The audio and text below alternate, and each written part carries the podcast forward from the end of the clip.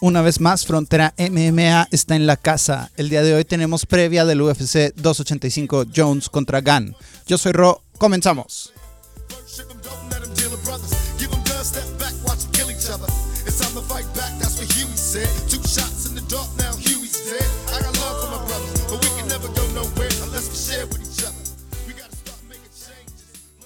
Este sábado 4 de marzo, desde el T-Mobile Arena en Las Vegas, tenemos UFC 285 Jones contra Gunn. Vamos a empezar platicando un poquito sobre el main event.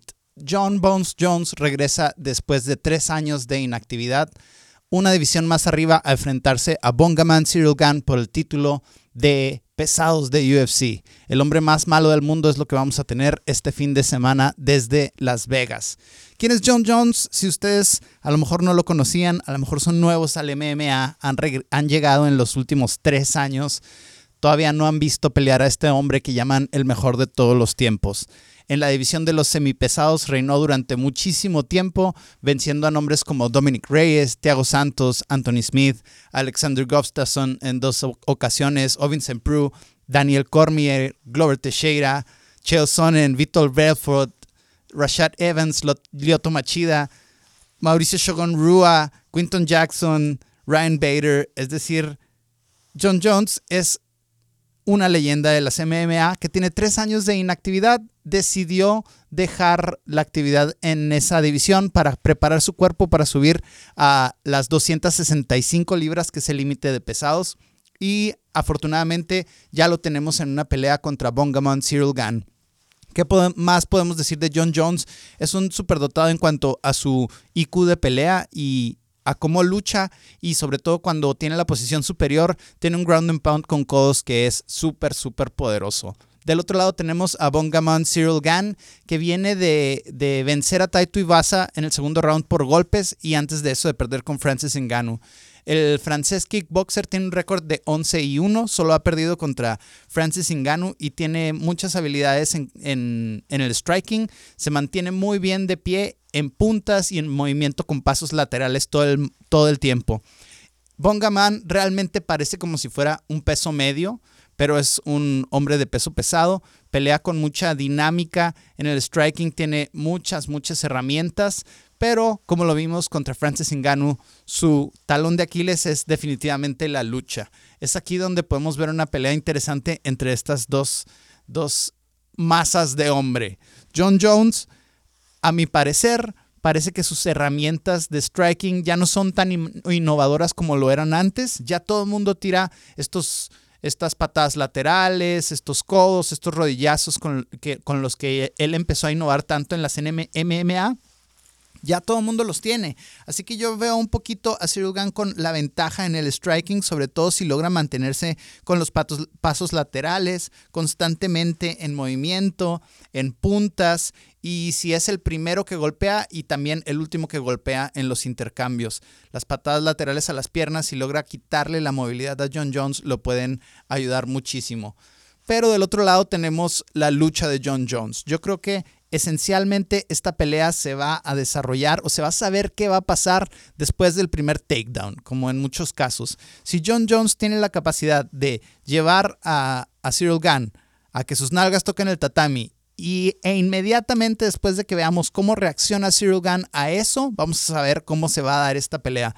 Si Cyril Gunn rápidamente hace por levantarse como le hacía Volkanovski contra Islam, si no se, se, se deja tirar, por así decirlo, si no se acostumbra a estar en la posición inferior y lucha constantemente por salir, puede tener algo de, de oportunidades en esta pelea. Pero si se conforma con estar de espaldas y con tener a John Jones encima, John Jones lo va a moler a codazos. Y eh, por ahí podríamos ver una pelea que se terminara por Doctor Stoppage o que se terminara por TKO. Pero si por el otro lado Bongaman tiene las herramientas de lucha para contrarrestar la lucha de John Jones, viendo también que es una división nueva para él, que no ha sentido los cuerpos de esta dimensión ni la pegada de esta dimensión, Cyril Gunn tiene algo de posibilidades de ganar esta pelea. Vamos a ver rápidamente lo que dice la comunidad de Topology en las predicciones. La comunidad tiene con 60% de probabilidades de ganar a John Jones y 40% a Cyril Gann. ¿Qué más sería importante para esta pelea? Bueno, pues yo diría que hemos visto un declive claro de las habilidades de John Jones, yo diría desde su segunda pelea con Daniel Cormier. Yo digo que ese es su punto más alto. Esa pelea fue en 2000... 2000, ah, no contes contra Daniel Cormier, aquí está, aquí está, 2015 fue la primera y la segunda... En 2017 fue su última pelea contra Daniel Cormier. Yo creo que ese fue su punto más alto en, sus habilidades de MMA y de ahí yo sí las he visto irse un poquito para atrás. Se ve la pelea contra Ovin St. Preux, donde Gana por decisión unánime, pero se ve muy vulnerable. La segunda pelea con Gustafsson, Gustafsson ya no era el de antes. A Anthony Smith le gana bien. Con Thiago Santos y con Dominic Reyes en particular es donde se ve en problemas, donde ya no se ve tan móvil, donde ya no cabecea tanto, donde siento que se empieza a ver un pequeño declive en sus habilidades. Lo que yo creo que puede sacar adelante a Bongaman si lo mantiene en el striking, si lo mantiene siguiéndolo o sin saber qué va a pasar. Si Bongaman es, repito, el primero que golpea y el último que golpea también. Inicia las, las combinaciones, los intercambios y termina los intercambios. Bongaman tiene un, un, pisotón lateral muy fuerte a la pierna de enfrente, que también es una herramienta que usaba mucho John Jones, así que vamos a ver esas herramientas una contra la otra. Y no podemos dejar de hablar del piquete de ojos de John Jones. John Jones va a utilizar el piquete de ojos seguramente en esta pelea porque es una de sus herramientas y no lo podemos negar que en todas sus peleas pica los ojos y seguramente va a sacar ese as de la manga para tratar en algún momento de navegar lo difícil que va a ser una pelea con Cyril Gunn. La gente dice que ganará John Jones con el 60%, que no me parece demasiado. Me parece que esta pelea va a ser muy competitiva. Los pesos pesados suelen no llegar al final de los cinco rounds, así que ya veremos qué es lo que pasa en esta excelente pelea de peso pesado. No se la pierdan este sábado. La UFC se va a poner buenísima. En el co-main event tenemos a Valentina Shevchenko, The Bullet, contra Alexa Grasso, el orgullo de Guadalajara, Jalisco, por el título Mosca de UFC 125 libras femenil. ¿Qué decir de esta pelea? Bueno, tenemos la oportunidad de tener tres campeones, bueno, dos campeones y una campeona mexicanos por primera vez en la historia, pero esta pelea se ve complicada para, para Alexa Grasso, la verdad. Um, Valentina Shevchenko está acercándose al récord de Mighty Mouse en cuanto a defensas. Ya ha aplastado a un montón de retadoras, vamos a mencionarlas aquí rápidamente. Ahora tiene a Alexa Grasso enfrente, pero ya venció a Talia Santos, a Lauren Murphy, Jessica Andrade, Jennifer Maya, Kelly Chukagian, Liz Carmouche, Jessica Ai, Joanna Jędrzejczyk y Priscila Cachoeira. Su última derrota fue en 2017 contra nada más y nada menos que Amanda Nunes y en una pelea muy, muy rara, ¿verdad? Un robito ahí leve, decisión dividida en el 2017 contra Amanda Nunes. Ok, ¿qué decir de Valentina? ¿Qué es lo que tiene fuerte Valentina a mi parecer? Es una peleadora de MMA redonda, pero yo diría que lo mejor que tiene es su Muay Thai. Ahí sí es elevadísima, de altísimo nivel. Entonces el pateo en particular es algo que hace excelente. Sus patadas salen desde el suelo sin ningún tipo de movimiento anterior directamente al oponente como un látigo y prácticamente no se ven venir. Es ahí donde Alexa puede tener problemas para llegar a la, a la, distancia de boxeo, que es donde Alexa es muy buena en el boxeo. Entonces, en el striking vamos a ver esta situación de Alexa paciente, tratando de sentir cuándo acercarse a la distancia de, boxeo y de Valentina tirando todos, todas sus herramientas de Muay Thai que las tiene súper, súper elevadas.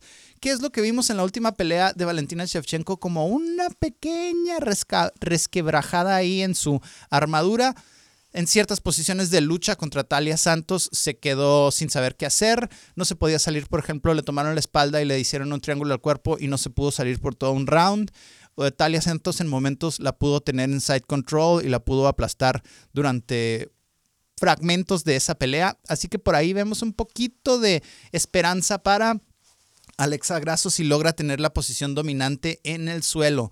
Es algo que Alexa Grasso y, e Irene Aldana han mejorado muchísimo con Diego López eh, de Brazilian Warriors. Su juego de piso realmente ha avanzado muchísimo. Vamos a ver qué tal anda Alexa en la lucha, porque yo creo que la lucha va a ser el elemento que va a desencadenar que la pelea se vaya hacia un lado o hacia el otro. Si Alexa logra derribar de manera correcta a Valentina y mantenerse arriba por algún momento en la pelea, tiene esperanzas de ganar. También si la distancia de golpeo se va a la distancia de boxeo, también veo que Alexa tiene muchas, muchas probabilidades de salir bien librada en esos intercambios. Hay que mencionarlo, Alexa se va a tener que comer golpes, va a tener que tener mucho, mucho corazón, mucho corazón y mucha quijada. Esta pelea realmente la gente en Tapology, aquí la comunidad la tiene muy dispareja, pero a mí me da tintes me recuerda a la primera pelea de Brandon contra Figueredo. En, la primera, en esa primera pelea, Brandon iba casi casi como, como corderito al matadero, ya que pensábamos que Figueredo era imparable en la división y vimos lo que pudo pasar solamente con un, con un performance lleno de huevos, lleno de corazón, lleno de quijada también, de tenerse que comer golpes y de, y de ir al límite de lo que puedes hacer. Entonces, si Alexa Grasso va a ganar, va a necesitar hacer algo de ese estilo, ¿verdad? Una pelea en la que va a recibir castigo, en la que va a sufrir, pero en la que debe no romperse y no darse por vencida. Solamente tiene que ganar tres rounds y yo estoy seguro de que si en las posiciones de lucha logra obtener eh, buenos, buenos resultados, ahí se va a dar la clave para que Alexa pueda ganar. La comunidad de Tapology en las producciones tiene al en las predicciones, perdón, tiene con 93% a Valentina Shevchenko y con 7% a Alexa Grasso o a lo mejor una buena apuesta aquí podría ser que se fueran los cinco rounds. Yo sí creo que Alexa tiene la capacidad de aguantar el castigo durante cinco rounds y sobre todo de darle pelea para no solo estar aguantando castigo, sino contestar y de alguna manera alargar la pelea. Nada más tres rounds se tienen que ganar y yo creo que hay posibilidades. Creo que este puede ser el campanazo. No voy a decir que no y no voy a dejar de apoyar constantemente a Alexa Grasso, la hija de Guadalajara, Jalisco. Así que vamos, Alexa, échale. Queremos tres campeones mexicanos, dos campeones y una campeona. Échale con todo. Ya sabes que aquí te apoyamos. Otra pelea del main event enfrenta a Geoff Neal, Hands of Steel, contra Shavkat Rachmanov. Shavkat Rachmanov, con su récord de 16-0, se enfrenta a Geoff Neal. Aquí podemos ver que Shavkat viene en una ascendencia meteórica. Viene de ganarle a Neil Magny en el segundo round, a Carlston Harris en el primero, a Michelle Praceres en el segundo, a Alex Oliveira en el primero. Es decir, este hombre no deja que sus oponentes salgan de los dos primeros rounds. Tiene cuatro victorias al hilo en UFC y ahora se enfrenta a Hands of Steel, cuya mejor herramienta, hay que decirlo, es su boxeo de poder. Boxea bastante bien, viene de ganarle a Vicente Luque y a Santiago Poncinibio. Esta es una encrucijada de dos peleadores realmente interesante. El veterano Geoff Neal, que salió de Contender Series y a quien le ha ido más o menos bien, un subir y bajar en la división contra Shavkat Rakhmanov, que es como lo había mencionado, un meteorito en ascensión. Así que esta pelea probablemente esté relativamente rápida para acabarse. Yo creo que Geoff Neal no va a tener mucho que hacer contra Shafkat, sobre todo porque Shafkat no le va a dejar llegar a las posiciones de boxeo que le favorecen.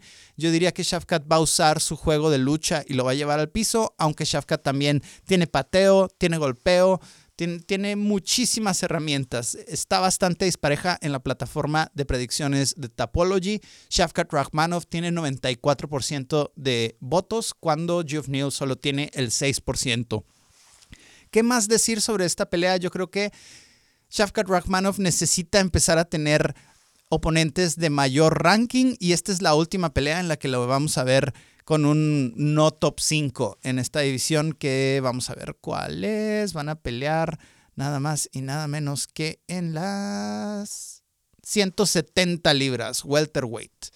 Así que el número 8, Shafkat Rahmanov, contra el número 7, Geoff Neal. Probablemente va a ganar Shafkat fácilmente y lo vamos a ver más arriba en el ranking pronto, contra alguno de los top de, del peso welter. una pelea más abajo. Las cinco peleas de este main, de este main card están buenísimas. Uh, llega en corto aviso Mateus Gamrot a sustituir un peleador que se salió para pelear contra la tarántula Jalen Turner en las 155 libras, que es peso ligero.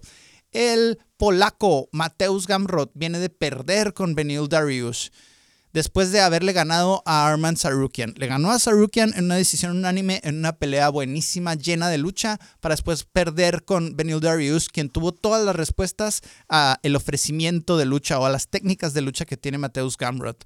El ex campeón de KSW tiene un récord de 21 ganadas y solo 2 perdidas y busca ganándole a Jalen Turner mantener su posición en el ranking como el número 7. Tenemos el número 7 contra el número 10. Del otro lado, la tarántula Jalen Turner tiene una ventaja de alcance considerable sobre toda la división.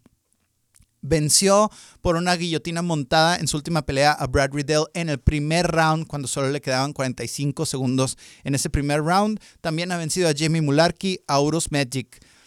¿Qué podemos decir más de Jalen Turner?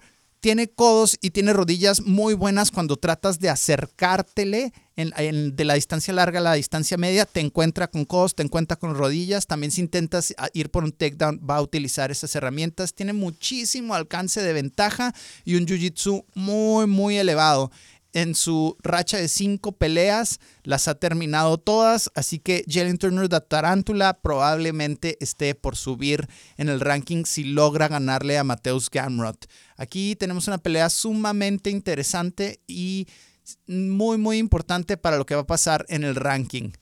¿Cómo se podría dar? Vamos a ver qué es lo que dice la comunidad de Tapology tenemos como favorito de este lado a Mateus Gamrot con el 73% de los votos contra Jalen Turner con solo el 27%. Hay que revisar esos momios ya que Jalen Turner tiene buenas probabilidades de ganar esta pelea. Yo la pondría considerablemente más pareja. Lo raro de una pelea de, de corto aviso es que el cambio de oponente en este caso cambia muchísimo los estilos que iban a. El, el oponente original el que no era Gamrot iba a ser Jalen Turner contra Dan Hooker. Dan Hooker es largo, es delgado, algo así similar a Jalen Turner y te lo cambian y es esencialmente un striker, ¿no? Y te lo cambian por alguien que tiene una complexión más maciza, más pequeña y que es esencialmente un luchador. Así que aquí el cambio de oponente le puede salir mal a Jalen Turner y podríamos ver que Mateus Gamrot se alce con el título si con el título, con la victoria, si logra luchar a Jalen Turner y no caer en su jiu-jitsu. En la pelea anterior a esa tenemos a Jamie Pickett contra Bonnie Cal. Bonnie Cal es un super luchador ah, estilo folk, estilo tradicional de Estados Unidos, quien no pudo ir a las Olimpiadas ya que tuvo una derrota contra David Taylor, quien ganó el oro en Tokio en lucha. Así que se le rompe su sueño de ser oro en lucha olímpica y decide irse a las artes marciales mixtas, donde se tuvo que presentar dos veces en Dana, White's Contender Series por su juventud. Ganó la primera, ganó la segunda y ahora se presenta contra Jamie Pickett como su debut de UFC. Vamos a ver aquí un super luchador que esa es la herramienta que va a utilizar principalmente. La comunidad de Tapology lo tiene con 98% de probabilidades de ganar. Si este joven logra hilar dos o tres victorias rápidas al hilo contra buenos oponentes, finalizando, probablemente lo vamos a ver en una de estas historias en las que en menos de un año los tenemos peleando por el título. Bonical está en las 185 libras, que son middleweight, peso medio. Pelearía contra Alex Pereira, contra Easy Adesanya, etc. Así que mucho ojo a, este muchacho Bonical que va a aplastar durante tres rounds a Jamie Pickett. Vamos a ver si lo puede terminar, ya que sabemos que a la administración de UFC le gustan más los peleadores que terminan las peleas que los que solo aplastan a la gente. Por último, la última pelea que vamos a mencionar en esta previa, rápidamente mencionemos un par, cuáles van a estar interesantes. La verdad es que esta cartelera está atascada de nombres desde las prelims, véanla, empieza a las 4 y media de Ciudad Juárez, va a estar buenísima, hay un montón de peleadores, pues sí, con cartelito, ¿verdad? Está Julián Márquez de Cuban Missile Crisis, está Ian Gary, el, irlandés, Mana Martínez, Cameron Saman, la promesa de Sudáfrica, Dricus Duplessis, el, el, sudafricano poderoso contra Derek Brunson, Cody Garbrandt contra Trevin Jones. De esta pelea quiero hablar. La prelim principal es Cody Garbrandt contra Trevin Jones. Aquí le están poniendo una pelea, hay que decirlo, a Cody Garbrandt para que pueda ganar porque viene de perder considerablemente una tras otra. La última que perdió fue contra Sun Sao, cuando se agacha y tira un gancho de derecha espectacular en el segundo round. Esa fue en 2020 pero esa es una de sus últimas seis. De sus últimas seis ha perdido las otras cinco. Contra Kaikara France, contra Rob Font, contra Pedro Muñoz y dos veces contra TJ Dillashaw. Hay que decirlo, ha tenido oponentes relativamente difíciles, es decir, del top de la división y vemos un peleador que le gustó demasiado trenzarse en algún momento y que empieza a perder su quijada. Si quiere ganar esta pelea, por favor que pelee de una manera un poco más inteligente, ¿verdad? Ya es necesario ver un Cody diferente si es que va a tener un segundo aire su carrera, porque si no, probablemente me lo van a cortar. Ya está en declive. Pero del otro lado, le pone una pelea bastante pues no fácil, pero ganable. Five Star Trevin Jones tiene un récord de 13 y 9 y viene de, perder sus últimas tres contra Raoni Barcelos, contra Yavid Basharat y contra Saldiyub Karagaramov. Estos, estos otros tres, pues son mucho menores oponentes de los que ha tenido Cody Garbrandt. Así que probablemente aquí vamos a ver un triunfo de Cody. La, UFC le está ayudando un poquito para tratar de ganar esta pelea, pero al mismo tiempo se le viene muchísima presión encima. Si no puede ganar esta pelea, si la pelea se le empieza a complicar, Cody va a estar en sus últimos momentos dentro de la jaula de UFC. Quisiéramos verlo ganar, quisiéramos verlo resurgir en su carrera, o a lo mejor ya también colgar los guantes, ¿no? Ya vamos a ver a ver qué edad tendrá ahorita Cody Garbrandt. Tiene 31, no está tan grande, es, de, es del 91. Del 91. Sí, sí, sí, este año cumpliría 32.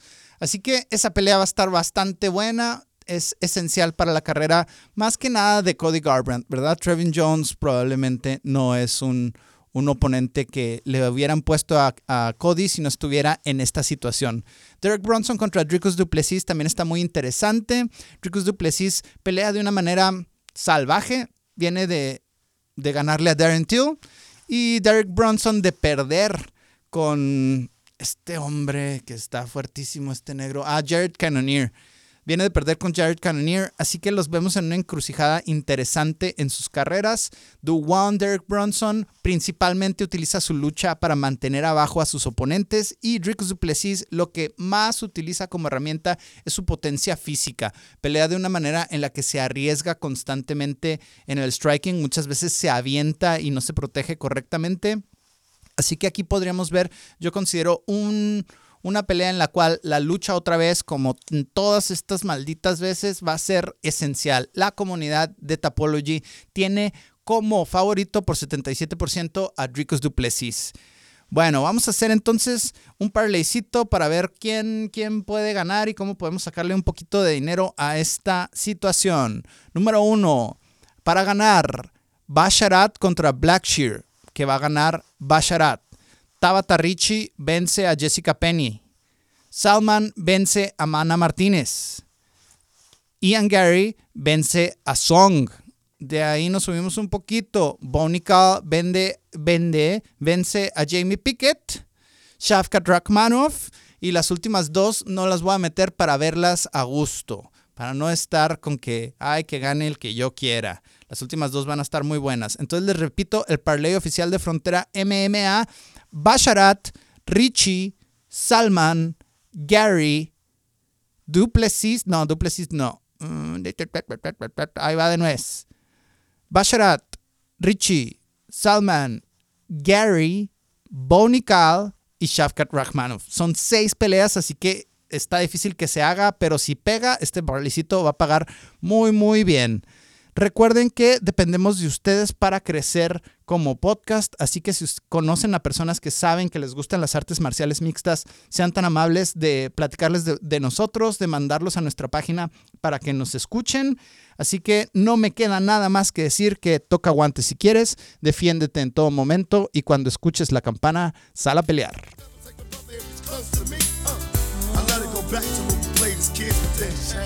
That's the way it is. Just the way it is. Things will never be the same.